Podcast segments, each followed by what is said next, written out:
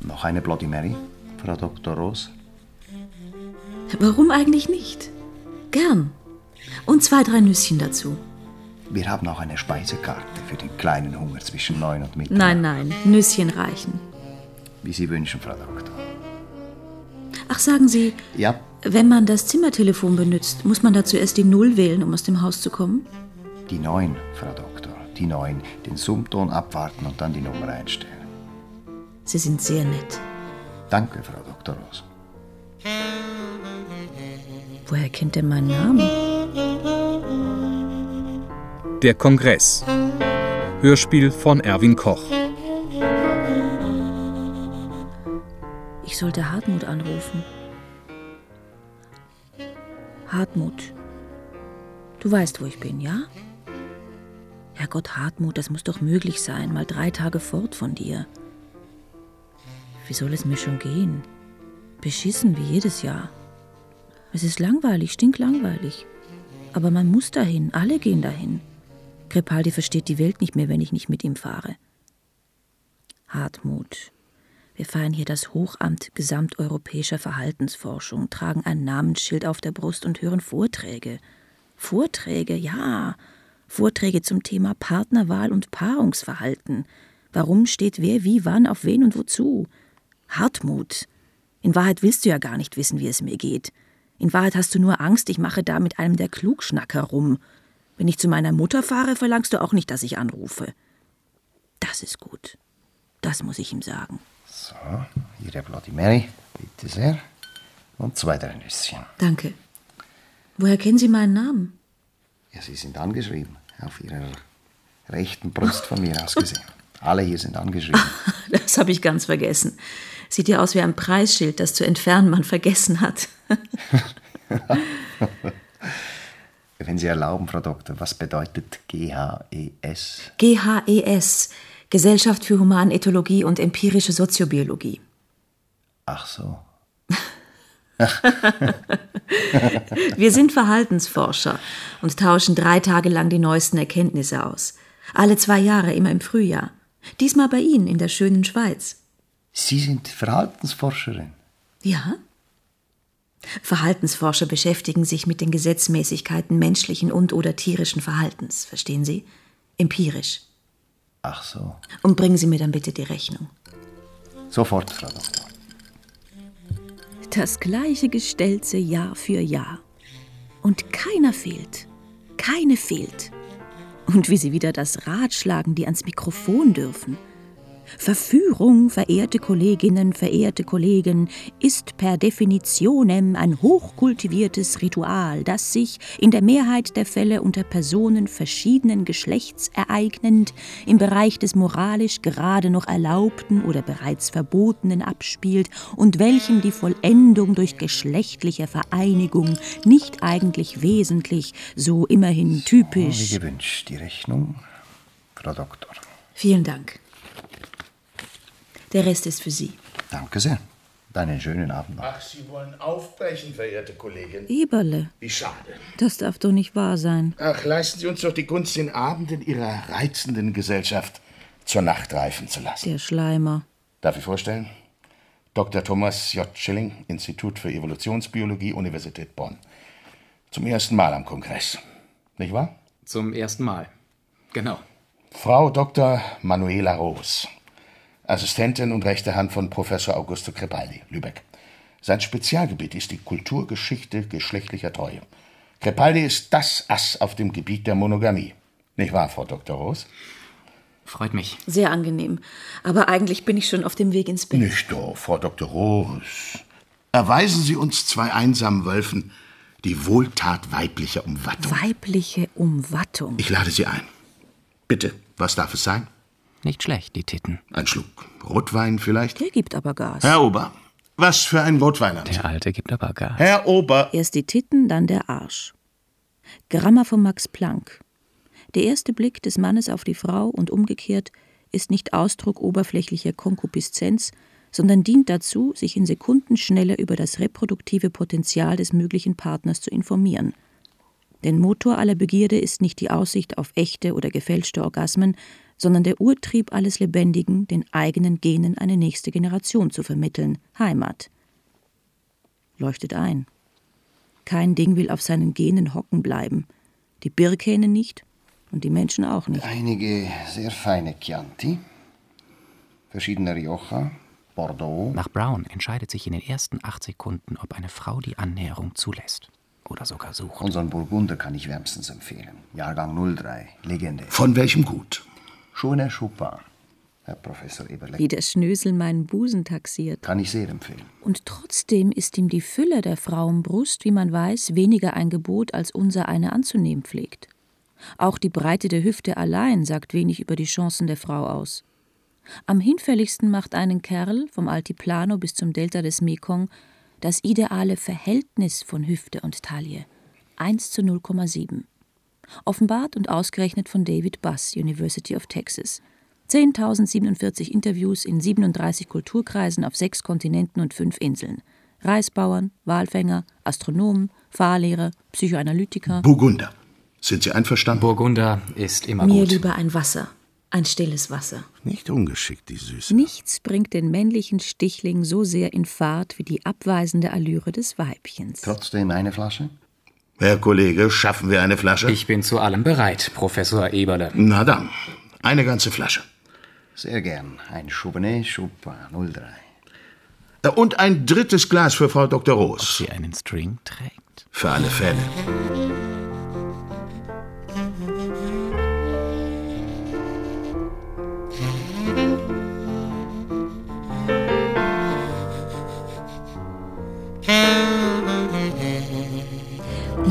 Aufrichtigen Glückwunsch, Herr Professor Eberle, zu Ihrem Erfolg von gestern.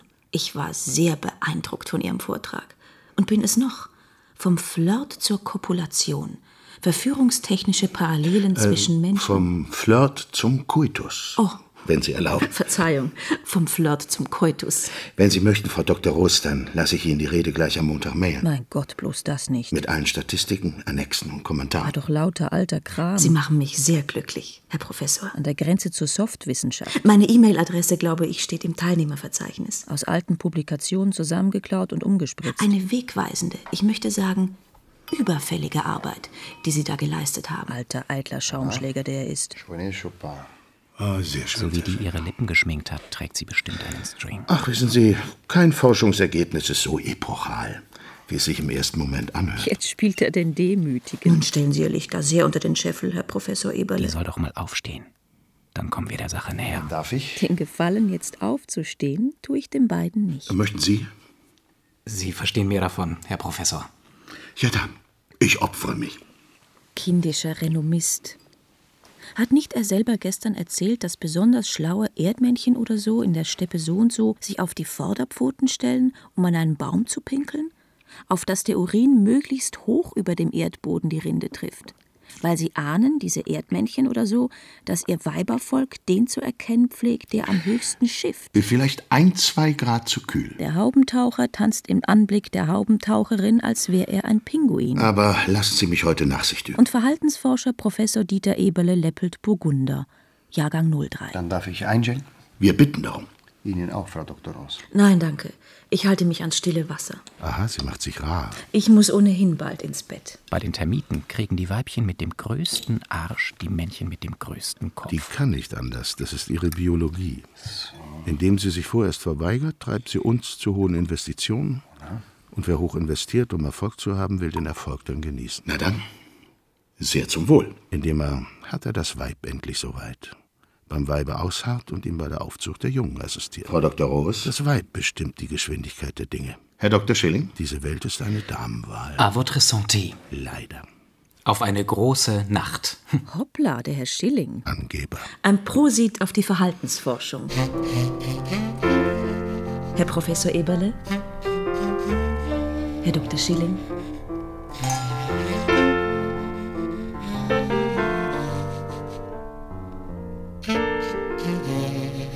Sie brauchen nicht zu antworten, Frau Dr. Roos. Aber Sie schwänzen doch auch. Wie bitte? Sie haben sich doch aus dem Vortrag von Ramke Konopka weggeschlichen. Wie Dr. Schilling und ich. Ich verstehe Sie nicht. Das war ja nicht auszuhalten, dieser Schwachfug. Wie kann es, verehrte Anwesende, geschätzte Kolleginnen und Kollegen, wie kann es geschehen, volkstümlich ausgedrückt, dass eine Motte einen Paarungspartner ortet, der kilometerweit entfernt ist? Menschen können das nicht. Sie mögen mir mein Scherzchen verzeihen. Mir auf jeden Fall ist das noch nie passiert. Mir auf jeden Fall ist das noch nie passiert. Und sofort schränke ich ein. Mir auf jeden Fall ist es noch nie bewusst passiert. Jeden Fall ist es noch nie bewusst passiert. Sie irren, meine Herren. Ich musste zur Toilette. Sie musste zur Toilette. Sich frisch und frei machen wahrscheinlich. Doch die unbewussten Riechfähigkeiten unserer Spezies sind, wie wir mittlerweile annehmen müssen, weit ausgeprägter als bisher Mark vermutet. Bellis und Robin Baker haben 1991 oder 92 bewiesen, dass Frauen dann besonders oft fremdgehen, wenn sie ihre fruchtbaren Tage Ich haben. rede von einem zweiten, von einem eigenständigen Riechsystem, von dem die Wissenschaft 200 Jahre lang glaubte, es sei längst verkümmert und also ohne Effizienz. In der Zeit der größten Empfängniswahrscheinlichkeit kommt es auch am häufigsten zu Doppelpaarungen. Das vomeronasale Organ, auch Jakobson-Organ genannt oder schlicht J-Organ.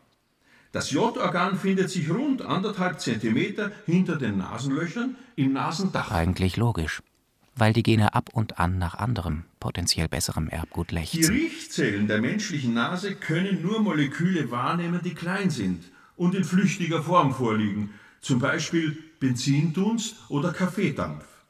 Das J-Organ hingegen ist imstande, Substanzen zu registrieren, die aus großen Molekülen bestehen und als Partikel in die Nase gelangt sind, beispielsweise Pheromone, Sexual- und Lockstoffe. Danach musste ich unbedingt meinen Mann anrufen.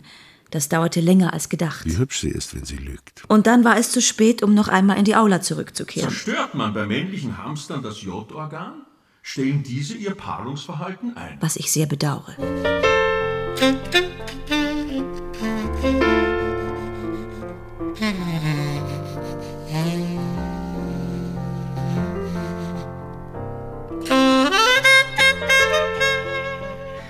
Wenn ich fragen darf, Frau Dr. Roos, sind Sie aus interdisziplinärem Interesse am Kongress? Oder treibt Sie ein besonderer Gegenstand um? Sowohl als auch. Ein hübsches und kräftiges Kinn hat er.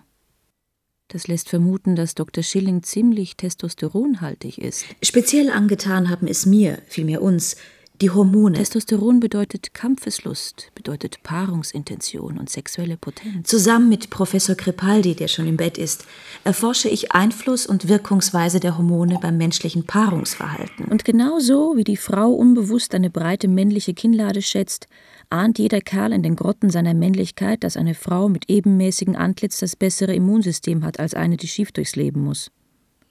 Demnach gelingt es einer symmetrischen eher, die Brut vor Parasiten und Tod zu bewahren. Menschliche Schönheit ist nicht Selbstzweck, sie frommt der Evolution. Eine Binsenwahrheit. Ohne Hormone, das muss ich Ihnen nicht erklären, ohne Hormone praktisch keine Fortpflanzung. Immerhin zeichnet der BH sich ab. Hormone, und das vergisst man oft, wirken morphogenetisch. Es ist zum Beispiel erwiesen, dass Frauen mit großer Oberweite bis zu 37 Prozent mehr Östradiol im Blut haben. Und das heißt, dass eine Frau mit großer Brust leichter oder schneller schwanger wird als eine mit kleiner. Sehr interessant. Morphogenetisch betrachtet. Wie sie mich anlächelt. Wie sie mich anlächelt. Jetzt denkt er, ich mag ihn, nur weil ich lächle.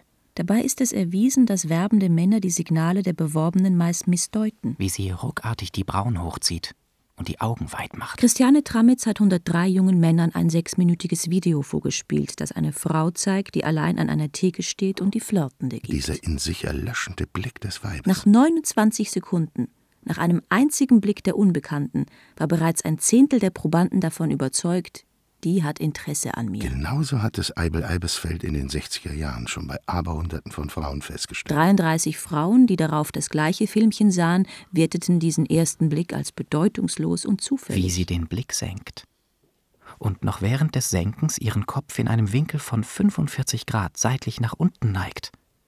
Als wollte sie einem den Biss in die ungeschützte Arteria carotis gestatten. Der Mann ist da einmal von der Leine, sieht nur, was er sehen will. Das ist wirklich sehr interessant.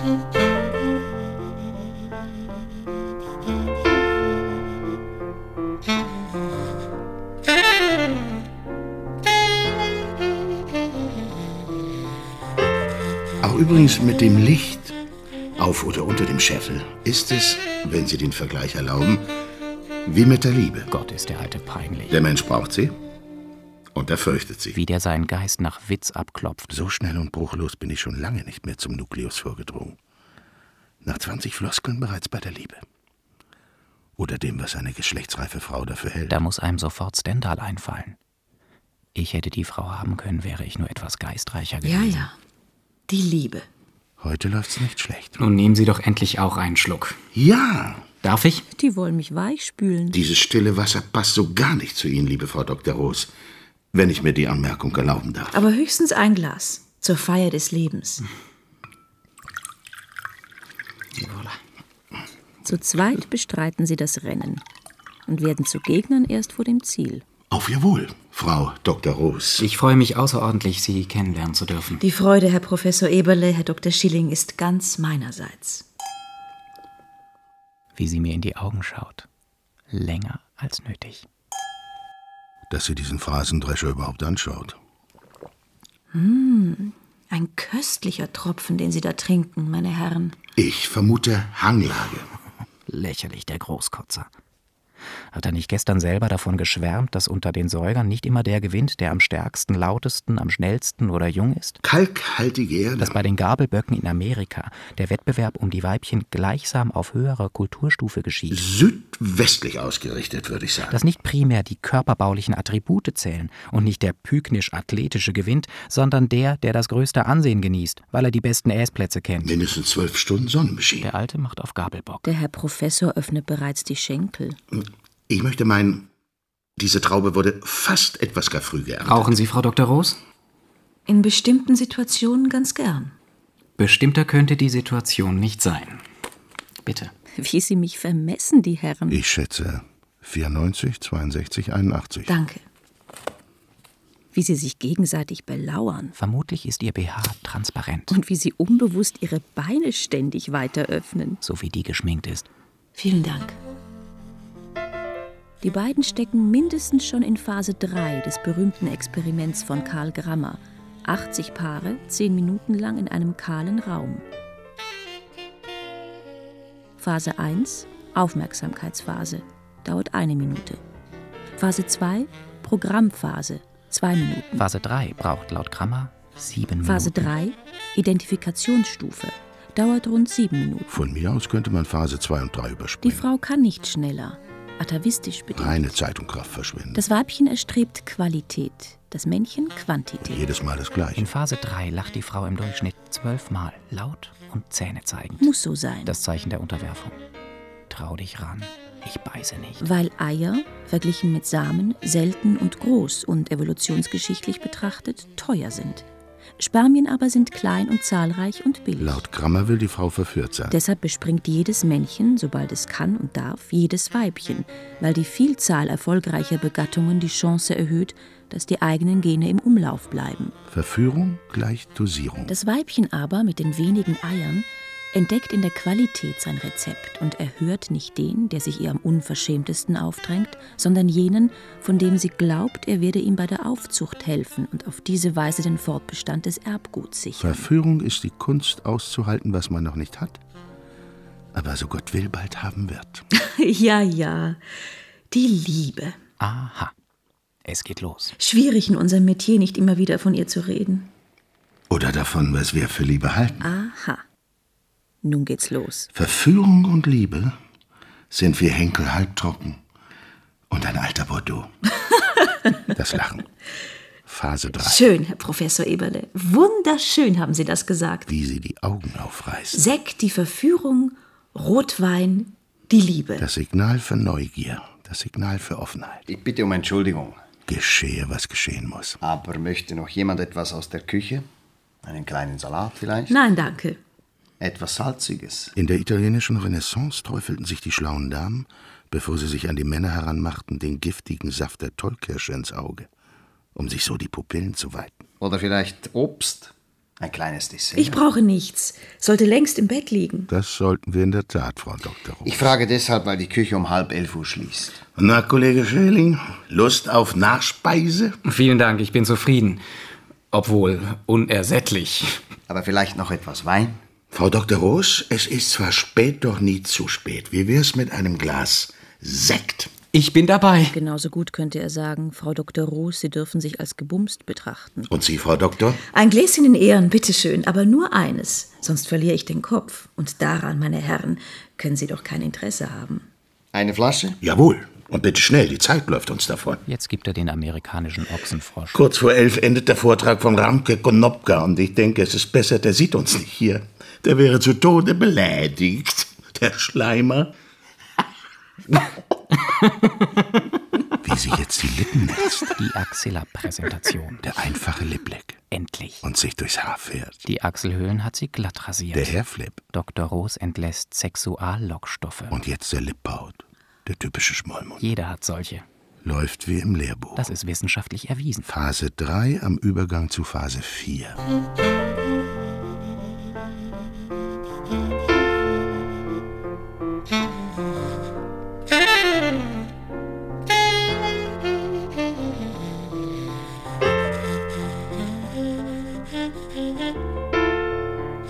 Sie, Herr Dr. Schilling, was beschäftigt Sie denn im Moment im Besonderen?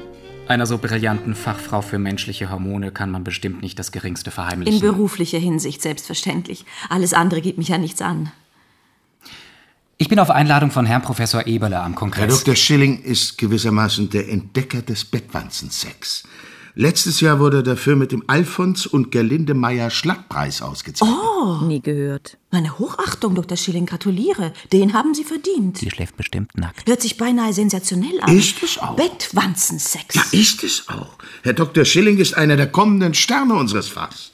Da bin ich mir ganz sicher. Soll ich ein bisschen erzählen? Bloß nicht. Ich bitte darum. Man kommt ja zum Kongress, um etwas über die neuesten und interessantesten Forschungsergebnisse der lieben Kollegen zu erfahren. Ich mache es kurz, verehrte Kollegin. Bettwanzenmänner aus der Gattung der Cimex.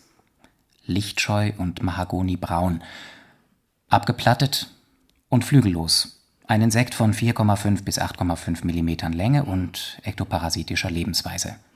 Ein obligatorischer Ich Blutsauger. sollte Hartmut anrufen. Diese Bettwanzenmännchen pflegen also ihren säbelartigen Penis, den Begattungsstachel, in den Hinterleib der Bettwanzenfrau zu bohren.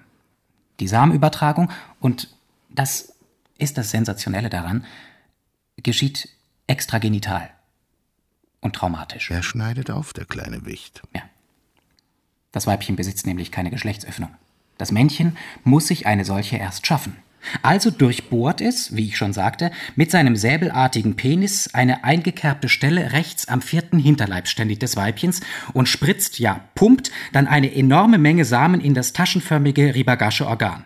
Dort drin wird auch der Samenüberschuss verdaut und als zusätzliche Nahrung resorbiert. Mahlzeit. Die übrigen Samenfäden aber gelangen, eigentlich schwimmen durch Hämolymphe, bewegen sich also in der Blutbahn des Weibchens und erreichen endlich dessen Rezeptaculum seminis, Wie er zittert. um später die Eier zu befruchten. So unvergleichlich paarungsfreudig, ja lüstern, ja geradezu geil ist dieses Geziefer der Art Cimis lectularius linnae, dass es sogar, wenn es an Damen gebricht, andere Männchen vollpumpt. Der Samen des Bohrenden vereinigt sich dann mit dem des Subkutan. Bitte? Vereinigt sich subkutan. Halt die Schnauze. Richtig. Danke, Herr Professor. Vielen Dank. Der Samen des Bohrenden vereinigt sich subkutan mit dem des Gelöcherten, der, weil selber so scharf, beim nächsten Akt nicht nur sein, sondern auch das Sperma des Spenders in ein Weibchen So spritzt. braucht sich auch die schwule Bettwanze nicht als evolutionäre Nullnummer zu schämen. Toll, ganz toll, Dr. Schilling. Nicht wahr? Bereits publiziert? Hm, Im Oktober, im Behavior. Fantastisch. Eine ganze Seite. Zum Glück hat Grammer auch bewiesen, dass Frauen nicht nur auf Aussehen und Jugend des Mannes abfahren. Sie achten primär auf Status und Besitz. Der Sekt, die Herrschaften. Oh. Männer haben das längst verinnerlicht. Wer über 5000 Euro im Monat verdient, traut sich zu, wie selbstverständlich eine Frau zu freien, die rund zehn Jahre jünger ist. Solche, die weniger als 5000 verdienen, glauben sich nur eine leisten zu können, die fünf Jahre jünger ist. Dankeschön.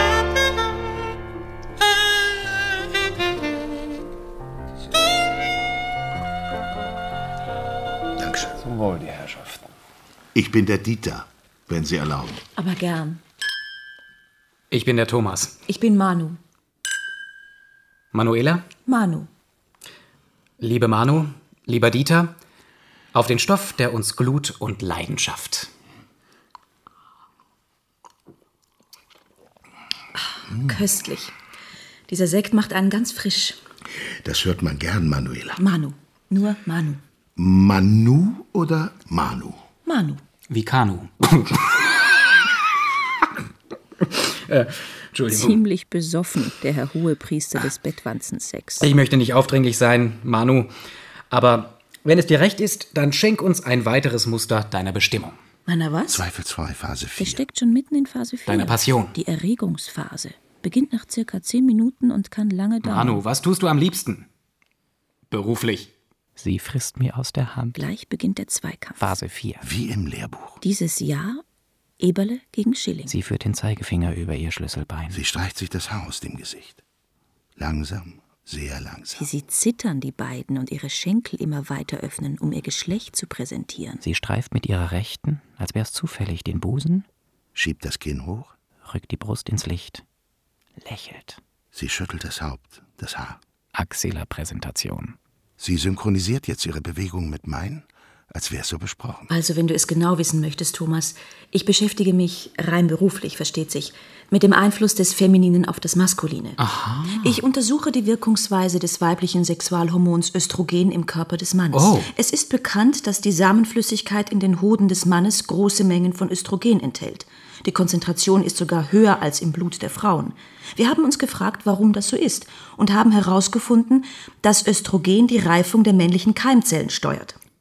Sobald die Spermien die Hoden verlassen, übernimmt gleichsam das feminine Hormon das Zepter. Da siehst du's mal wieder, Thomas. Genau.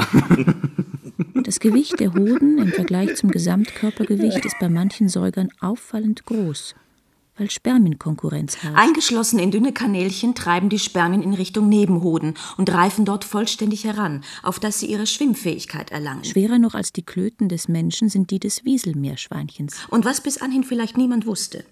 Auf dem Weg zu den Nebenhoden, meine Herren, sorgt das Östrogen dafür, dass bis zu 90 Prozent der Samenflüssigkeit vom Körper aufgesogen wird. Wir Männer sind wandelnde Samenbomben sozusagen. Das hast du gesagt. Dadurch erhöht sich die Konzentration der Spermien, sodass der Reifungsprozess in die Endphase geht und eine genügend hohe Zahl Keimzellen das berühmte Wettschwimmen antreten kann. Sie gehört mir. Der Pokal, der zu gewinnen ist, ist das Ei. Drinnen im Bauch der Menschenfrau. Da fällt mir plötzlich, ich weiß nicht weshalb, Ovid ein. Hm, Eher können im Frühling die Vögel schweigen, im Sommer die Zikaden. Eher kann der arkadische Jagdhund vor dem Hasen fliehen, als eine Frau einem jungen Manne widerstehen, wenn er sie schmeichelnd in Versuchung führt.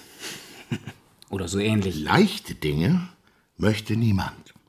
Aber was schwierig ist, das fordert heraus. Auch Ovid. Deine Gunst werden sie am heißesten lieben, wenn du wartest. Sokrates. Neulich hat mir jemand erzählt, wer war das schon wieder? Ich glaube, das war die Feihinger. Ähm, die hat mir erzählt oder geschrieben, nein, nein, erzählt, dass die Frau beim Orgasmus Oxytocin freisetzt. Diesen Stoff, der, wenn vom Mann gewittert, bei ihm das Beschützergefühl erwirkt, beziehungsweise um das Fünffache erhöht. Heimtückisch, die Frauen. Nicht nur das, Thomas. Sie entlässt beim Orgasmus auch das Peptid namens Vasopressin. Ein Monogamie-Molekül. genau, ein hormoneller Kleber. Diese Erkenntnis verdanken wir den verehrten Kollegen der Emory University of Atlanta. Sie haben entdeckt, dass die Präriewühlmaus über eine extrem hohe Vasopressinkonzentration verfügt, weshalb sie ihrem Partner treu bleibt. Und du, Manu? Scheiße, zu früh Sehr gut. und zu plump. Der Herr Professor schießt sich selber ab. Und du, Manu? Was hältst du davon, dass, Das was? Er muss den peinlichen Ausrutscher überspielen. dass die Wissenschaft das Geheimnis der Liebe von Mann und Frau, Jetzt dreht er auf. dieses äh, Unerklärliche und Wunderbare, Und wird poetisch. dieses sinnstiftende, glühend kraftstrotzende und im guten Fall reine, dass die Wissenschaft, deren Teil wir bekanntermaßen, und zwar ohne protzen zu wollen, durchaus ernst zu nehmen sind, dass die Wissenschaft dieses Mysterium menschlicher Interaktion aufzubrechen sucht. Was hältst du davon? Was soll ich dazu Ich meine sagen? in Wahr und Wirklichkeit sexuelle Revolution hin und her. Hin oder her. Verglichen mit dem Rokoko durchstehen wir doch heutzutage eine sinnenblockierte Epoche, nicht wahr? Wem sagst du das, Dieter? Nie war eine erfolgreiche Brunft, sag ich jetzt mal, mit mehr individueller Strapaze verbunden als zu Beginn unseres dritten Jahrtausends nach Christi.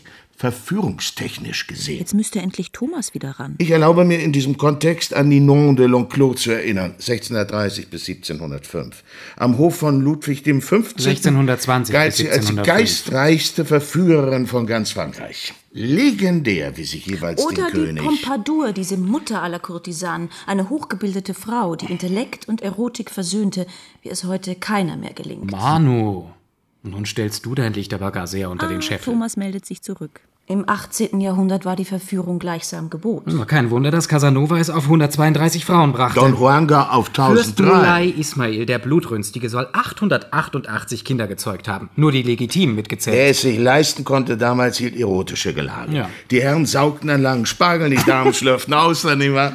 Umgekehrt, Dieter. Umgekehrt was? Die Herren schlürften Austern und die Damen saugten an Spargel. Spielt das jetzt eine Rolle? Natürlich spielt das eine Rolle jetzt. Und Kollege wie? Thomas, lass uns im Beisein einer klugen und schönen Frau nicht streiten. Einverstanden. Wäre es umgekehrt, würden Schwule und Lesben scharf, ist ja klar. Meine Herrschaften, kann ich noch irgendetwas für Sie tun?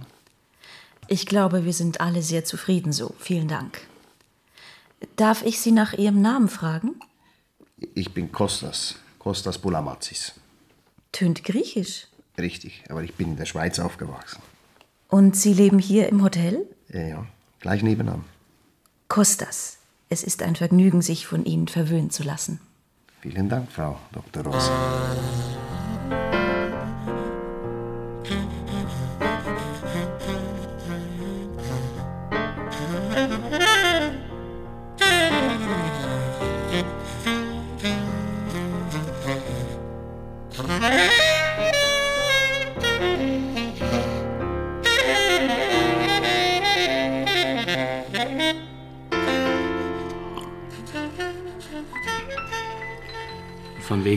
Lesben. 450 Tierarten praktizieren gleichgeschlechtlich. Habt ihr das gewusst? Natürlich. Es gibt zum Beispiel haufenweise schwule Schafböcke. Das ist kein Witz. Ja, und die japanischen Rotgesichtsmakaken aus der Nähe von Kyoto. Ja, genau. Die Weibchen verkehren am liebsten mit sich und auf sich selber. Im Durchschnitt. Dies, Alle meine zwei Damen und Minuten. Herren, würde uns erklären, warum Menschen zwar erkennen, dass sie jemanden nicht leiden können, dass sie aber keine Auskunft geben können über die Gründe dieser Ablehnung. Eines Tages besucht Calvin Coolidge, der 30. Präsident der Vereinigten Staaten von Amerika, mit seiner Frau eine Farm. Zuerst kommt sie, ohne ihren Gatten, am Hühnerstall vorbei und sieht einen Hahn, der gerade tut, wozu er gut ist. Sie fragt den Begleiter, ob dieser Hahn denn, was er da gerade tue, mehrmals täglich unternehme. Oh ja, Dutzende von Malen, sagt man der First Lady. Darauf sie, bitte erzählen Sie das dem Präsidenten. Fünf Minuten später kommt Präsident Coolidge selbst am Gehege vorbei und sieht wieder diesen Hahn, der tut, wozu er gerade gut ist. Der Präsident fragt, die gleiche Henne jedes Mal? Oh nein, Mr. Präsident, wo denken Sie hin? Jedes Mal eine andere. Darauf er, erzählen Sie das meiner Frau. Positiv gewendet lässt sich behaupten, dass Menschen, zumindest Nichtraucherinnen und Nichtraucher, dass sie in der Lage sind, ihre eigenen T-Shirts aus einer Vielzahl anderer T-Shirts mit Sicherheit herauszuriechen. Und was sagt uns das? Die Tyrannei der Gene. Gell? Ja, richtig. Der Freier der Gottesanbeterin, von seiner Braut schon halb verschlungen, windet noch im Augenblick des Todes, der auch Entrückung ist und, und höchstes finales Glück, er windet den Unterleib zur Kloake der Frau und pumpt seinen Samen in diese. Er kann nicht anders, er muss, ja? Er muss, er muss. Den Geruch der Partnerin oder des Partners können Nichtrauchende korrekt identifizieren.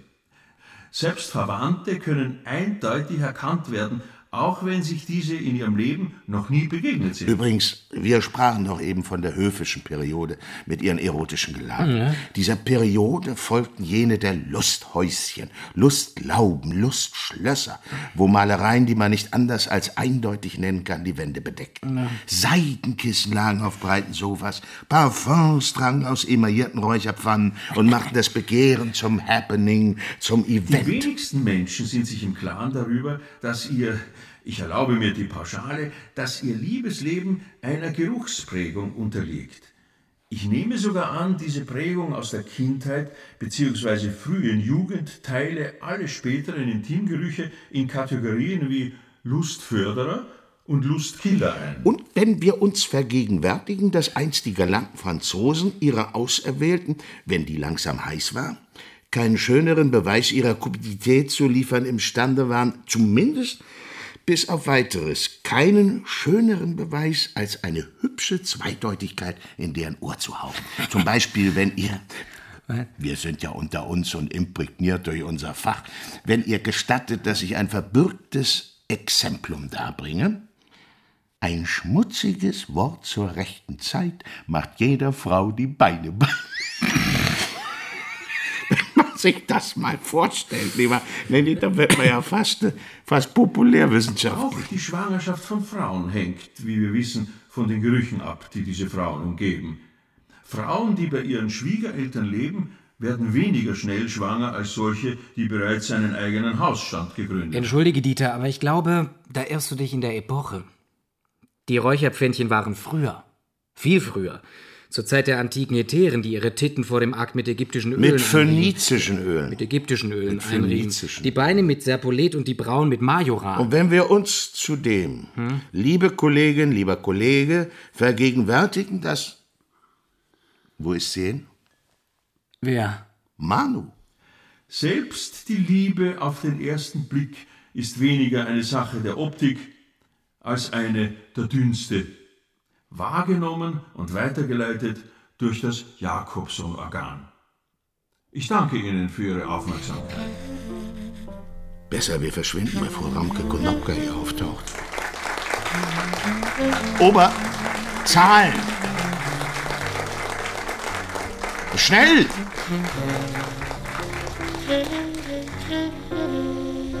Wo bleibt der Kerl so lang?